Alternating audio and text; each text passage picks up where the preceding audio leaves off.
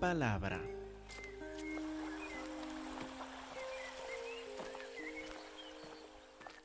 Gálatas capítulo 1, versículo 1. Ustedes en la escuela dominical repasaron los primeros cinco versículos, la introducción a la carta. Y así la vamos a repasar también ahora. Dice en versículo 1, Pablo, apóstol, no de hombres ni por hombre, sino por Jesucristo y por Dios el Padre que lo resucitó de los muertos. Y todos los hermanos que están conmigo, dice Pablo, a las iglesias de Galacia, gracia y paz sean a ustedes, de Dios el Padre y de nuestro Señor Jesucristo. Hablando de Jesucristo, el cual se dio a sí mismo por nuestros pecados para librarnos del presente siglo malo conforme a la voluntad de nuestro Dios y Padre, a quien sea la gloria por los siglos de los siglos. Amén. Y al leer este pasaje, tal vez pensamos, bueno, es una introducción típica a las cartas de Pablo. Hemos leído introducciones así a su carta en Romanos, en Colosenses, en otras cartas que él ha escrito. Entonces, pues estamos acostumbrados a ver algunos de los temas principales que Pablo es apóstol, habla de su muerte en la cruz, la muerte de Cristo por nosotros, su resurrección, y podemos seguir adelante. Y leemos versículo 6, donde, donde Pablo dice, estoy maravillado que tan pronto se han alejado del que les llamó por la gracia de Cristo para seguir un evangelio diferente y nos damos cuenta, estamos en una reprensión. Eh, ¿Qué pasó? Estábamos leyendo lo que nos pareció una introducción típica y de repente en versículo 6 llega la regañada apropiada y santa del apóstol Pablo contra los Gálatas por haber tan pronto por haber abandonado el Evangelio. ¿Será que nos faltó algo en nuestra lectura de los primeros cinco versículos? Sí, nos faltó algo. Es parte de la reprensión. Ah, no, no lo notamos. ¿Dónde está la reprensión en los primeros cinco versículos? Lo vamos a examinar paso a paso para ver que si el apóstol Pablo nos ha dicho algo sumamente en reprensión en estos versículos, sumamente importante en reprensión. Vamos a examinarlo en más detalle fijándonos en versículo 4. El cual, hablando del Señor Cristo Jesús, el cual se dio a sí mismo por nuestros pecados para librarnos. ¿Para librarnos de qué? Del presente siglo malo. Y es muy importante que entendamos bien a qué refiere el presente siglo malo. Ahora, ¿cuándo es el presente siglo malo? ¿Cuándo ocurre? Es ahora mismo. Es el tiempo, claro, en que Pablo escribió a los Gálatas. Por esto dice del presente siglo malo, es la época de ellos, pero incluye toda la época desde la muerte y la resurrección de Cristo Jesús hasta su segunda venida. Todo este tiempo que ahora ha sido dos mil años, todo este tiempo se define, según la Biblia, como el presente siglo malo. Entonces, una palabra para nosotros también. Vivimos también en el presente siglo malo. Entonces, nos toca preguntar por qué es malo. ¿Por qué es el presente siglo malo? ¿Qué lo hace malo? Es que la gente vive a su gusto, peca sin, sin importarles, pues que, que nada más habla del, del malo moral en el sentido que la gente obedece a Dios, pues incluye esto, pero incluye mucha más también al hablar del presente siglo malo, no solo habla de los pecados de toda la gente, sino que también habla de la enfermedad. La enfermedad es mala, ¿verdad? Estamos de acuerdo con esto, ¿verdad? También habla de la opresión. La opresión es mala también, ¿verdad? También la opresión. Habla, claro, del enemigo más grande que tenemos en esta vida terrenal, que es la muerte. La muerte también es mala.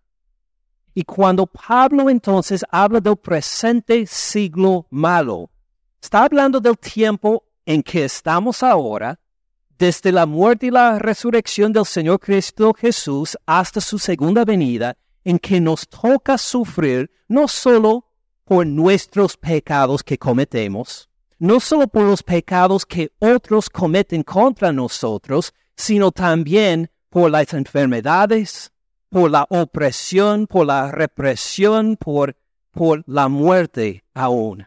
Estamos en un presente siglo malo. Encontramos gente que vive en una pobreza que para nosotros acá, consentidos en los Estados Unidos, es difícil concebir.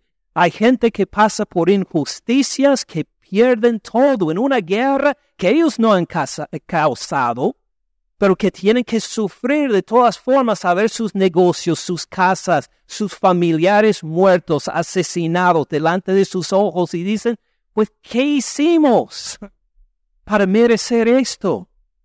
Porque vivimos en el presente siglo malo.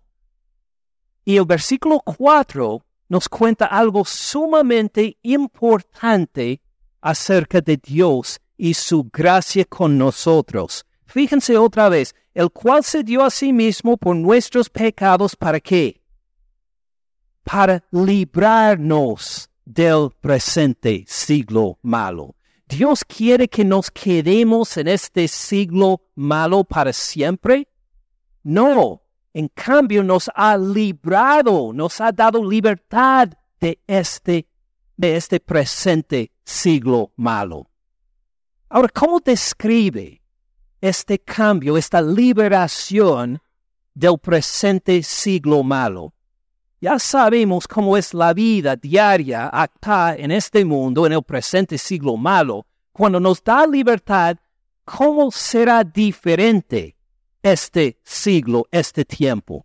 Vamos a ver dos pasajes, uno del Antiguo Testamento, uno del Nuevo, que habla de otro tiempo de un tiempo en cuando el Señor nos dará una libertad completa del presente siglo malo.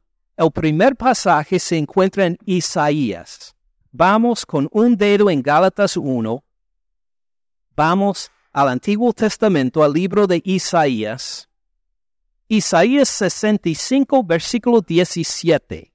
Dice la palabra de Dios porque he aquí. Dice, miren, nos invita a mirar He aquí yo crearé, dice Jehová Dios, yo crearé nuevos cielos y nueva tierra. Ven este verbo crearé. Yo crearé. Es el mismo verbo que aparece en Génesis 1.1, cuando habla de cómo Jehová Dios creó los cielos y la tierra. Esta fue la primera creación. Jehová Dios nos promete, voy a cumplir otra creación yo voy a crear de nuevo nuevos cielos y nueva tierra. De lo primero, el presente siglo malo ahora, lo que experimentamos en, en esta creación. De lo primero no habrá memoria, ni más vendrá al pensamiento. No se va a acordar de esta creación. Eh, ¿Por qué no? Pues, eh, pues encuentro mis gustos y pues me siento bien por lo general aquí en esta creación. No voy a acordarme de esto, no, porque la nueva va a superar este presente siglo malo tanto que no va a querer acordarse de esta primera creación. La segunda la va a superar tanto que dirá, bueno, pensé que conocí el gozo en la primera creación, en el presente siglo malo, ahora me doy cuenta que ni tenía idea lo que era el gozo verdadero. Apenas podía percibir y ahora lo estoy viviendo plenamente. Por eso no va a haber memoria de la primera creación. Yo crearé nuevos cielos, nueva tierra, de lo primero no habrá memoria, ni más vendrá al pensamiento, mas se gozarán y se alegrarán para siempre en las cosas que yo he creado. Es decir, esta segunda creación va a ser la última creación también. Será una creación tan perfecta que las características continuas, constantes por la eternidad, será el gozo y la alegría. Porque he aquí que yo traigo a Jerusalén alegría y a su pueblo gozo. Fíjense que en la nueva creación van a ver, van a ver unos enlaces todavía con la antigua creación. Vamos a reconocer el nombre Jerusalén. Vamos a reconocer que hay un pueblo de Dios los que estamos identificados con Dios en esta creación, vamos a identificarnos con Él en la que viene también. He aquí yo traigo a Jerusalén alegría y su pueblo gozo. ¿Y cómo se va a caracterizar nuestra relación con Dios en este entonces? Por gozo y por alegría. Me alegraré, dice Dios, con Jerusalén me gozaré con mi pueblo. ¿Cómo va a reaccionar Dios a nosotros? Con alegría y con gozo también. Va a haber un gozo mutuo entre nosotros y Dios, una alegría mutua entre nosotros y Dios. Fíjese bien en versículo 20. Ah, no he terminado 19, ¿verdad? Me alegraré con Jerusalén, me gozaré con mi pueblo, nunca más se oirán en ella voz de lloro ni voz de clamor. No va a haber ninguna lágrimas, no va a haber tristeza. No solo esto, ni voz de clamor, no va a haber ningún clamor contra la injusticia. No va a haber ninguna queja de la opresión porque no va a haber opresión, no va a haber injusticias. No habrá más ahí niño que muera de pocos días, ni viejo que sus días no cumpla. Ningún niño va a morir a unos pocos días de edad. Ningún señor va a morir antes de su tiempo, porque el niño morirá cien años. Pues, ¿qué quiere decir esto? Pues uno, si muere a los cien años de edad, ¿cuántos de ustedes piensan lograr los cien años de edad? unos pocos, diga, sí, sí, quiero llegar a 100 años de edad. Si usted alcanza a los 100 años de edad en la nueva creación y muere, todos van a decir, ay, murió de niño este. Ay, pobrecito, solo 100 años cumplieron, qué tristeza, van a decir. El pecador de 100 años será maldito. Si uno muere a 100 años de edad, en este entonces dirán, no, este fue castigado por Dios. Dios le acortó la vida a este porque Dios solo le dio cien años de vida. Edificarán casas y morarán en ellas. No van a haber bancos para quitarle la casa. Plantarán viñas y comerán el fruto de ellas. Van a poder disfrutar el trabajo de sus manos. Su trabajo no será para enriquecer a otros mientras uno se quede en la pobreza. No, uno va a trabajar y disfrutar lo que ha ganado. Versículo 22. No edificarán para que otro habite, ni plantarán para que otro coma, porque según los días de los árboles serán los días de mi pueblo han visto unos árboles grandotes que muy gruesos, con un tronco muy grueso. ¿Cuántos años tienen estos árboles? Había uno en cerca de un pueblo de, de mi niñez, que desafortunadamente el árbol murió y lo cortaron y calcularon los años en que había vivido por contar los anillos desde dentro, que tenía este árbol unos 900 años de edad. Impresionante. Y así dice que en la nueva creación vamos a vivir nosotros. Nuestros años serán como los años de los árboles. Los días de los árboles serán los días de mi pueblo. Mis escogidos disfrutarán la obra de sus manos. No trabajarán en vano, ni darán a luz para maldición, porque son linaje de los benditos de Jehová y sus descendientes con ellos. Versículo 24. Antes que clamen, responderé yo. Si alguien pues va a clamar, si alguien está en una dificultad, ni tendrá tiempo que pedir ayuda a Dios en la oración, Él va a estar presente para ayudarle. Mientras aún hablan, yo habré oído. Uno estará en medio de su petición y ahí mismo está Dios para contestar. Versículo 25, el lobo y el cordero. Ahora, ¿qué pasa si en esta creación, en este presente siglo malo, si ponemos juntos un lobo y un cordero. Nos quedamos solo con un lobo. Un lobo muy satisfecho, con la barriga llena, contento. El lobo y el cordero serán apacentados juntos. Los dos van a estar comiendo el grama, satisfechos. No habrá violencia en toda la creación. El lobo y el cordero serán apacentados juntos y el león comerá paja como el buey. Nada más de presa, nada más de comer carne, de, no. Todo va a ser sin violencia. El polvo será el alimento de la serpiente. O oh, sí, está la serpiente, pero corregida, humillada bajo humillación. No afligirán ni harán mal en todo mi santo monte, dijo Jehová. Cuando nos da libertad del presente siglo malo, está hablando de la preparación y nuestra conexión ya con esta nueva creación que nos espera. Vamos a ver otro pasaje sobre el mismo tema en Apocalipsis. Apocalipsis capítulo 21, versículo 1. Alguien muy inteligente dirá, mire, me gustó el pasaje de Isaías 65, pero habló de la muerte ahí todavía. Aún no morirán los niños hasta los 100 años de edad, vamos a decir, y vivirán mucho tiempo, pero eventualmente muere. Bueno, pensé que la nueva creación, en la nueva no iba a haber muerte. Como vamos a ver, no, no va a haber muerte. ¿Por qué aparece en Isaías 65 entonces? Simplemente para llamar nuestra atención para que empecemos a pensar cómo será esta nueva creación.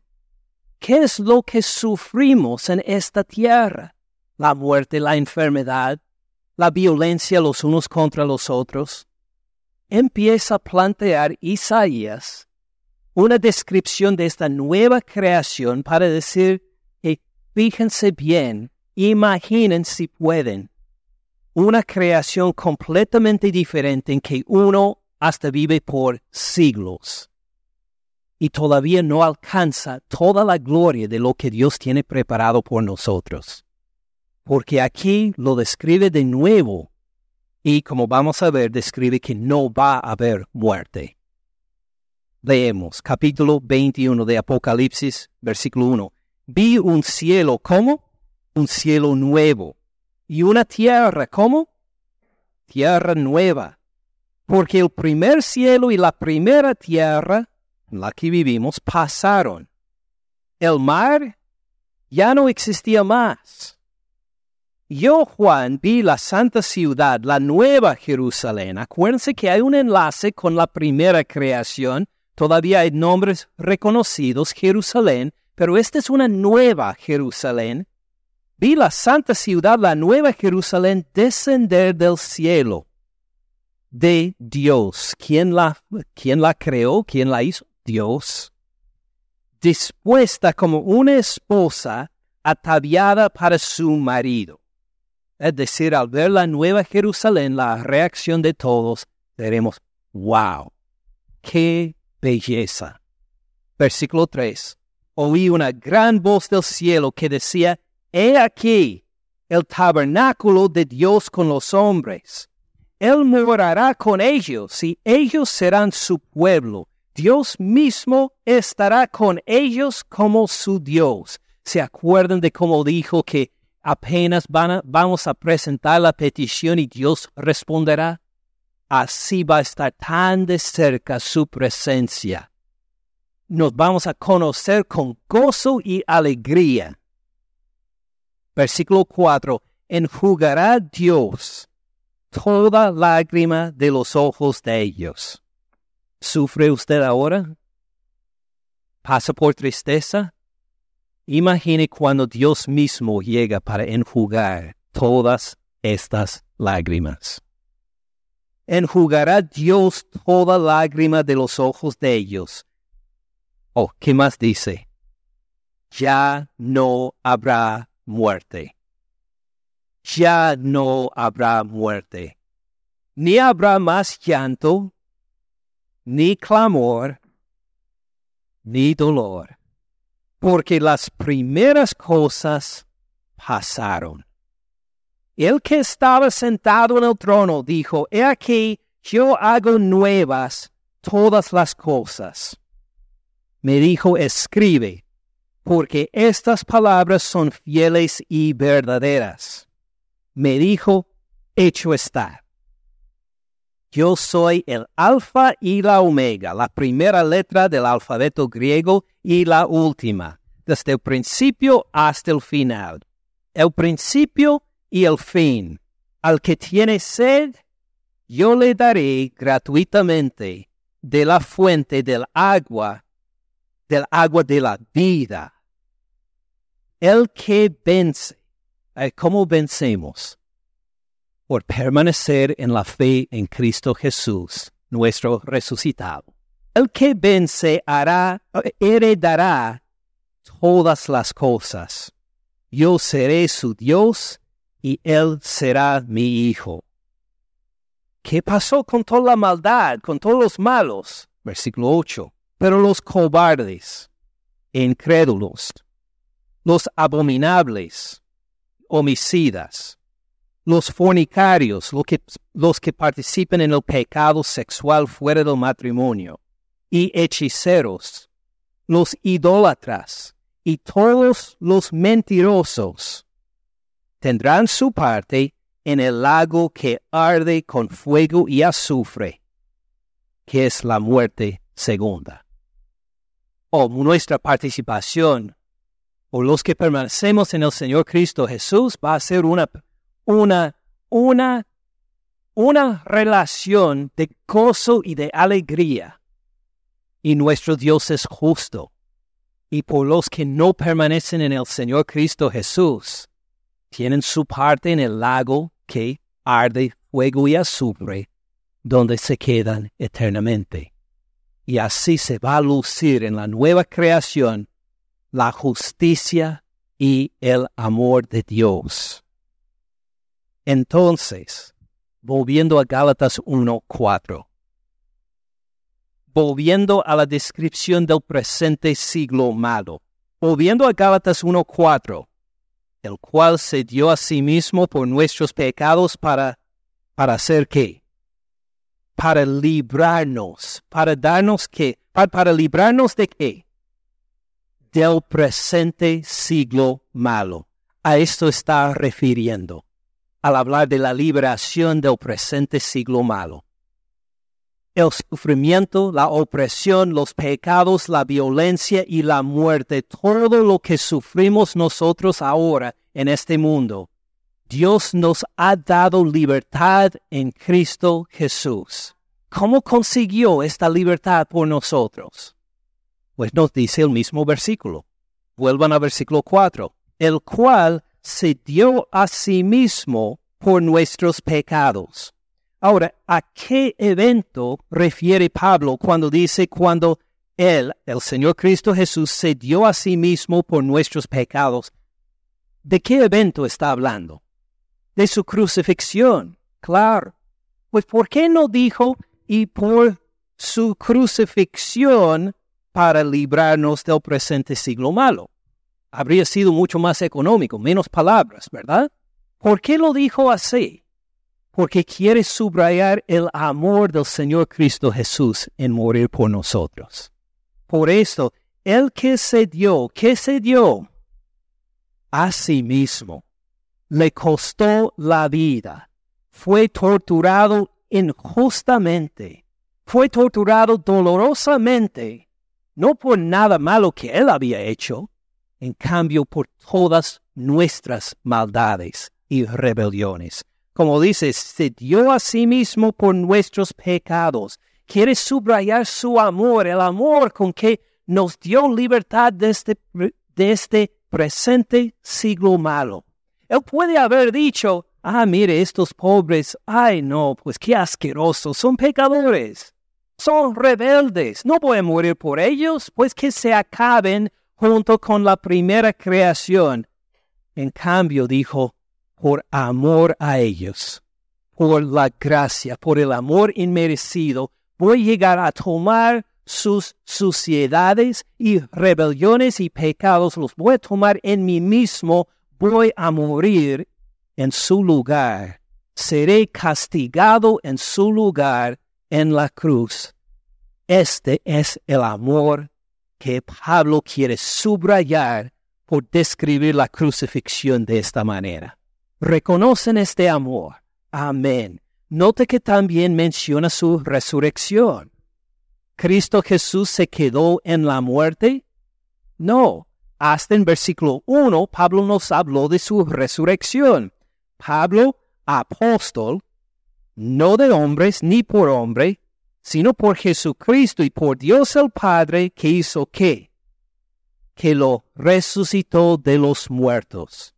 Acuérdense de lo que dijimos hace ocho días, en el domingo de la resurrección, hablando de esta nueva creación por la resurrección de Cristo Jesús. Pues vamos a hacer más que recordarlo desde lejos. Vamos a ver este pasaje otra vez. Con un dedo en Gálatas 1, vamos a volver a 1 Corintios. Solo solo yendo a la izquierda, a 1 Corintios, capítulo 15, versículo 20. ¿Voy a volver a predicar el sermón de, la semana pasada? No. Pero quiero que volvamos a ver la gloria de nuestro Señor Cristo Jesús y la gloria de nuestra liberación de este presente siglo malo por lo que Él logró en su resurrección. 1 Corintios 15, 20. Mas ahora, ahora Cristo ha resucitado de los muertos. Acuérdense que este verbo explica que Él no solo resucitó, sino que nunca jamás va a volver a morir. Ha resucitado y continúa con vida. Cristo ha resucitado de los muertos primicias, como los primeros granos maduros dados en ofrenda al Señor, primicias de los que durmieron es hecho. ¿Por qué describe la muerte como el dormir? Porque la muerte no es permanente delante de Dios. La muerte no puede continuar en la presencia de Dios. Ya les he contado de un predicador famoso de hace unos, ah, ya será más de 100 años, más de 120 años. Dwight Moody se llamaba él pues ah, decidió que iba a seguir la palabra de Dios en cuanto a la preparación de sus sermones funerales, los sermones que predicó cuando alguien murió. Entonces decidió, voy a mirar e imitar lo que predicó el Señor Cristo Jesús en los funerales. Buena idea, ¿verdad? Entonces él examinó la palabra, pero encontró que cada vez que Jesucristo llegó a un funeral, resucitó al muerto. No había de qué predicar sobre la muerte, porque era la vida y la resurrección. Por eso describe la muerte como el dormirse. No porque en la muerte uno se queda inconsciente, sino porque igual como el dormirse no es una condición permanente delante de Dios. Dios le despierta a uno, resucita a los muertos y por eso dice primicias de los que durmieron es hecho. Porque por cuanto la muerte entró por un hombre, ¿se acuerdan de quién está describiendo? El un hombre por quien entró la muerte. ¿Quién es? Adán, correcto. Por cuanto la muerte entró por un hombre, también por un hombre la resurrección de los muertos. Todos los muertos resucitarán, como nos dice, porque en así como en Adán, ¿qué pasa en Adán? Todos mueren también en Cristo, todos serán vivificados tan segura que es la existencia de la muerte que alcanza a todos nosotros, igual de segura es la resurrección de los muertos para todos en Cristo Jesús. Pero cada uno en su debido orden. Cristo, las primicias, luego los que son de Cristo, ¿cuándo? En su venida. Luego el fin, cuando entregue el reino a Dios y Padre, cuando haya suprimido todo dominio, toda autoridad y potencia, va a poner todo en nuestra experiencia, vamos a encontrar todo bajo la soberanía del Señor Cristo Jesús. Versículo 25, porque preciso es, necesario es, que Él reine hasta que haya puesto a todos sus enemigos debajo de sus pies y el postrer enemigo que será destruido es es la muerte. La muerte será destruida, dejará de existir. Vamos a estar en cuerpos resucitados, preparados por la eternidad en una nueva creación.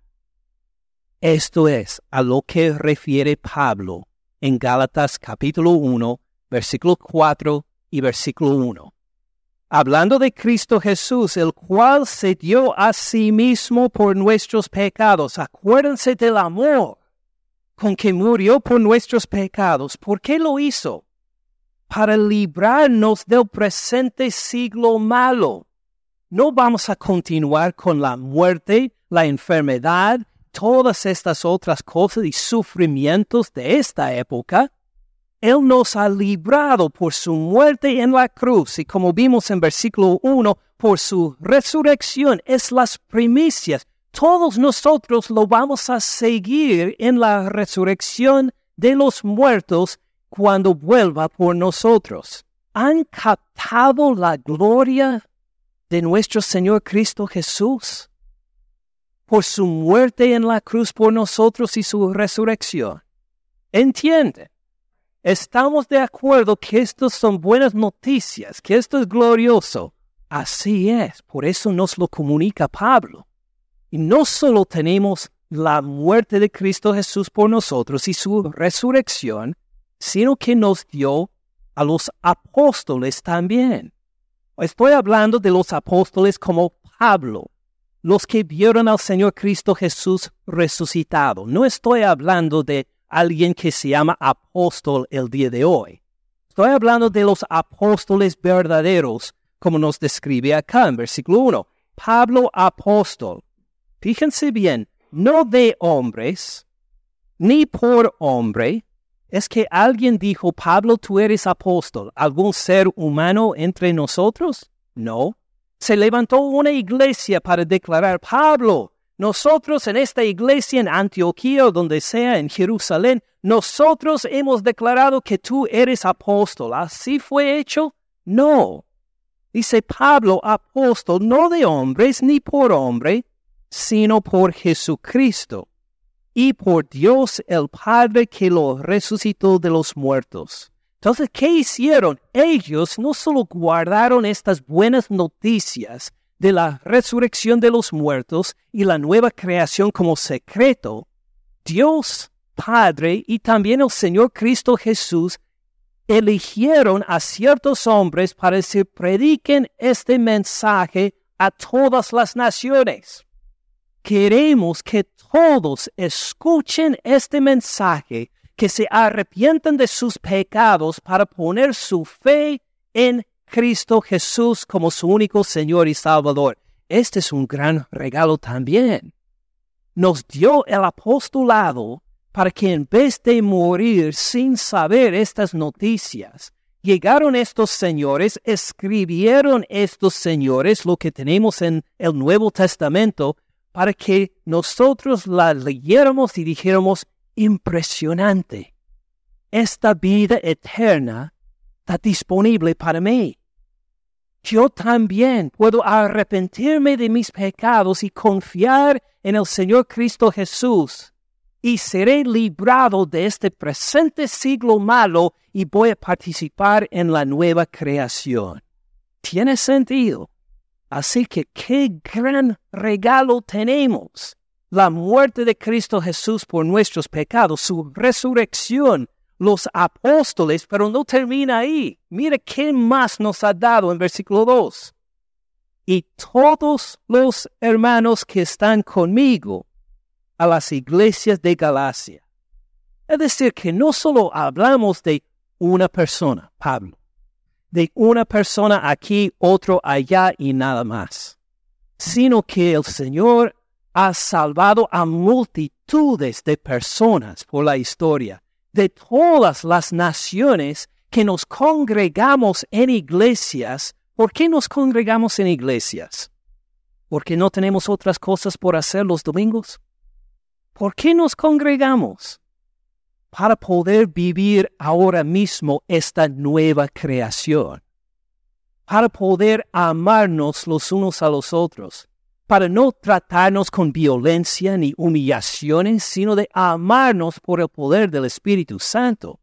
Para animarnos mutuamente a que vivamos de acuerdo con esta palabra, para que juntos nos glorifiquemos al Dios que nos ha dado tantas maravillas. Por eso nos reunimos no solo los domingos, sino también los jueves. Y no solo esto, sino que nos reunimos cuando podamos durante la semana. Conversamos ahora electrónicamente, pues nos comunicamos regularmente, oramos los unos por los otros porque somos familia, porque tenemos esta salvación tan maravillosa en Cristo Jesús, que Él es digno de toda honra y gloria. Y mire qué más, versículo 3.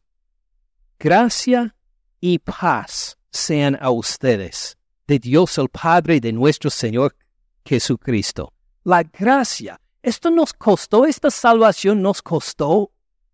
No, tuvimos que sacar, uh, sacar la cartera y quitar algo de dinero para ponerlo en el plato de la ofrenda para decir, wow, ahora soy salvo, gracias a Dios. ¿Nos costó algo? No. Fue de gracia por el amor iniciado en Dios a nosotros. Sin una, sin, ninguna obra nuestra. Fue de gracia. Y también la paz. ¿Se acuerda del pasaje de Isaías 65 que vimos hace poco? Que no hay violencias, que cada uno puede disfrutar el trabajo de sus manos ¿Qué palabra tenían los hebreos, los, los judíos, para esta condición? Era shalom, o en el español es paz. Esta paz disfrutamos por la gracia de Dios. Y Pablo, el apóstol, comunica a estas iglesias, gracia y paz sean a ustedes, que ustedes disfruten esta gracia y paz del Padre, Dios el Padre y de nuestro Señor Jesucristo. Qué maravilla lo que acaba, lo que acaba de contarnos. Por la muerte de Cristo Jesús y su resurrección tenemos una parte en la nueva creación y ahora mismo nos hemos congregado como iglesia, igual como las iglesias de los Gálatas, y hemos escuchado este mensaje y Dios por los apóstoles comunica gracia y paz. Y luego decimos, pero pastor, dijiste que, que había una reprensión ahí. ¿Dónde está la reprensión? Lo que escucho es de amor, gracia, paz, tanta bendición que va a vencer la muerte. ¿Dónde está la reprensión? Vamos a seguir examinando. Versículo 1. Pablo, apóstol, no de hombres ni por hombres, sino por Jesucristo. ¿Cómo describe a Dios ahí? Por Jesucristo y por Dios, el Padre. Le da el título el Padre que lo resucitó de los muertos. Seguimos leyendo y llegamos al versículo 3. ¿Cómo describe a Dios en versículo 3? Gracia y paz sean a ustedes de Dios, el Padre, otra vez, y de nuestro Señor Jesucristo. Muy bien, seguimos leyendo versículo 4, el cual se dio a sí mismo tantos privilegios aquí, se dio a sí mismo por nuestros pecados para librarnos del presente siglo malo, conforme, según el plan, conforme a la voluntad de quién? De nuestro Dios y Padre. Tres veces menciona el Padre, el Padre. ¿O entendieron bien? Nuestro Padre. Ahora, ¿se acuerdan entre los diez mandamientos? hay un mandamiento que dice, honra a tu padre y a tu madre. ¿Han escuchado esto? Sí. ¿Qué rendimos a nuestros padres terrenales? Honra, honra a tu padre y a tu madre. ¿Te ha preguntado alguna vez por qué nos manda honrar a nuestros padres? ¿No sería más fácil no honrar a nuestros padres? ¿Por qué dice que tenemos que honrar a nuestros padres? Bueno, porque Dios los ha puesto como autoridad en la familia. De todas las relaciones, la primera relación normalmente que, en que podemos percibir algo de la autoridad de Dios, algo del amor de Dios, algo de la gracia de Dios, algo de la paz de Dios, ¿Cómo la conocemos por nuestros padres.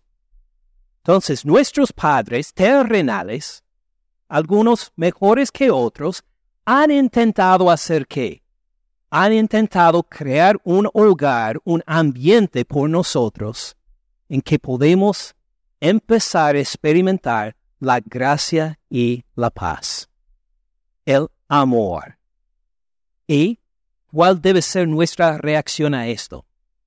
el honrarles, el obedecerles, el someternos a su autoridad. Antes de llegar a la escuela por primera vez, antes de formar parte de un equipo de fútbol en alguna cancha en, en por antes de cualquier otra actividad, primero nos ha dado a nuestros padres para que ellos pues nos instruyan en la palabra y para que nosotros aprendamos lo que es la autoridad, el respeto, el dar honra, el someternos, la gracia, el amor y la paz. Por esto, ¿qué nos manda? Honra a tu padre y a tu madre. Y esto no es la, la única razón. ¿Quién había formado a nuestros padres igual como a todos nosotros? Dios. ¿Y qué título le damos a Dios? Padre. Dios el Padre. En honrar a nuestros padres, aprendemos a honrar a Dios. Dios que formó ambos, al hombre y a la mujer, a su imagen, según Génesis 1.27 no solo damos la honra al Padre nada más, hablando de nuestros padres terrenales, sino a la mamá también, porque Dios formó a los dos, a padres y a madres, a su imagen. Y Él ha tomado este título también para decir, pues, ellos, en la vida terrenal, sus padres merecen la honra. Además, están obligados a honrarlos bueno, si ellos merecen la honra por prepararnos una casa, un hogar de gracia y de paz y de amor, si ellos merecen la honra, ¿cuánta honra más merece Dios, el que nos ha dado la vida? El que no solo nos ha dado hogar, el que nos ha librado de este presente siglo malo para darnos la resurrección y una vida nueva, eterna, por la resurrección del Señor Cristo Jesús. ¿Cuánta honra merece Él? Toda la honra, ¿verdad? Por eso, Pablo escribe en versículo 5 de Gálatas 1, ¿qué dice? Hablando de Dios el Padre, a quien sea la gloria. Otra palabra para gloria es la honra también. A quien sea la gloria, ¿por cuánto? Por los siglos de los siglos. Amén. Si tenemos la obligación de honrar a nuestros padres terrenales por lo que nos han dado, imagine la obligación que tenemos por honrar a Dios el que nos ha dado la vida eterna, el que ha mandado a su propio Hijo, a su Hijo amado, para que muriera por nosotros. Que Él llegara a castigar severamente hasta la muerte a su propio Hijo para darnos vida a todos nosotros. El que lo resucitó de los muertos para darnos a nosotros una nueva, no solo una nueva vida, una nueva creación también, en que vamos a convivir con gozo y alegría con Él por la eternidad. Imagine, Él nos ha dado tantas bendiciones, nos ha dado los apóstoles que comunican este mensaje de salvación para que nosotros podamos empezar a disfrutarlo hoy mismo. Cuánta honra y gloria merece Él toda honra y gloria. Si esto reconocemos, podemos continuar a versículo 6. Estoy maravillado de que tan pronto se han alejado del que les llamó por la gracia de Cristo. Dice Pablo, ¿dónde está su honra? Este Padre, nuestro Padre Celestial, que nos ha dado una salvación más allá de la descripción, ¿dónde está su honra? ¿Qué están pensando en poner de lado este mensaje de la salvación para seguir otro mensaje? ¿Qué sentido tiene dar la espalda a Dios el Padre, el que es digno de toda honra y gloria por los siglos de los siglos, para decir, ¿sabe qué? Tengo un mensaje mejor que quiero seguir. Oh sí, he entendido el mensaje sobre el Señor Cristo Jesús, pero hay cosas más importantes en esta vida que seguir al Padre Celestial, el Señor Cristo Jesús. El presente siglo malo, pues me va bastante bien en este presente siglo malo. No, no, no lo encuentro tan malo Estoy en mi salsa ahora, disfrutando el presente siglo malo y a pensar en otro mundo, otra creación y... Ah, no, no, no, no. Sigo otro mensaje. Pablo dice, ¿dónde está la honra? ¿Dónde está la honra? Al que nos dio una salvación tan gloriosa y tan grande. Escuchen la reprensión. Así es la reprensión que tiene el apóstol Pablo. Para que nosotros nos acordemos en estos primeros cinco versículos de los beneficios que nos ha dado el Padre y de la honra que merece. Ahora lo vamos a volver a leer, pero en reconocimiento de la gloria que Estamos, estamos obligados, gozosamente obligados a dar al Padre. Pablo, apóstol. Apóstol no de hombres ni por hombre, sino por Jesucristo y por Dios el Padre que lo resucitó de los muertos. Gracias, Padre Celestial, por este mensaje que nos ha dado y por el medio como Pablo para comunicárnoslo.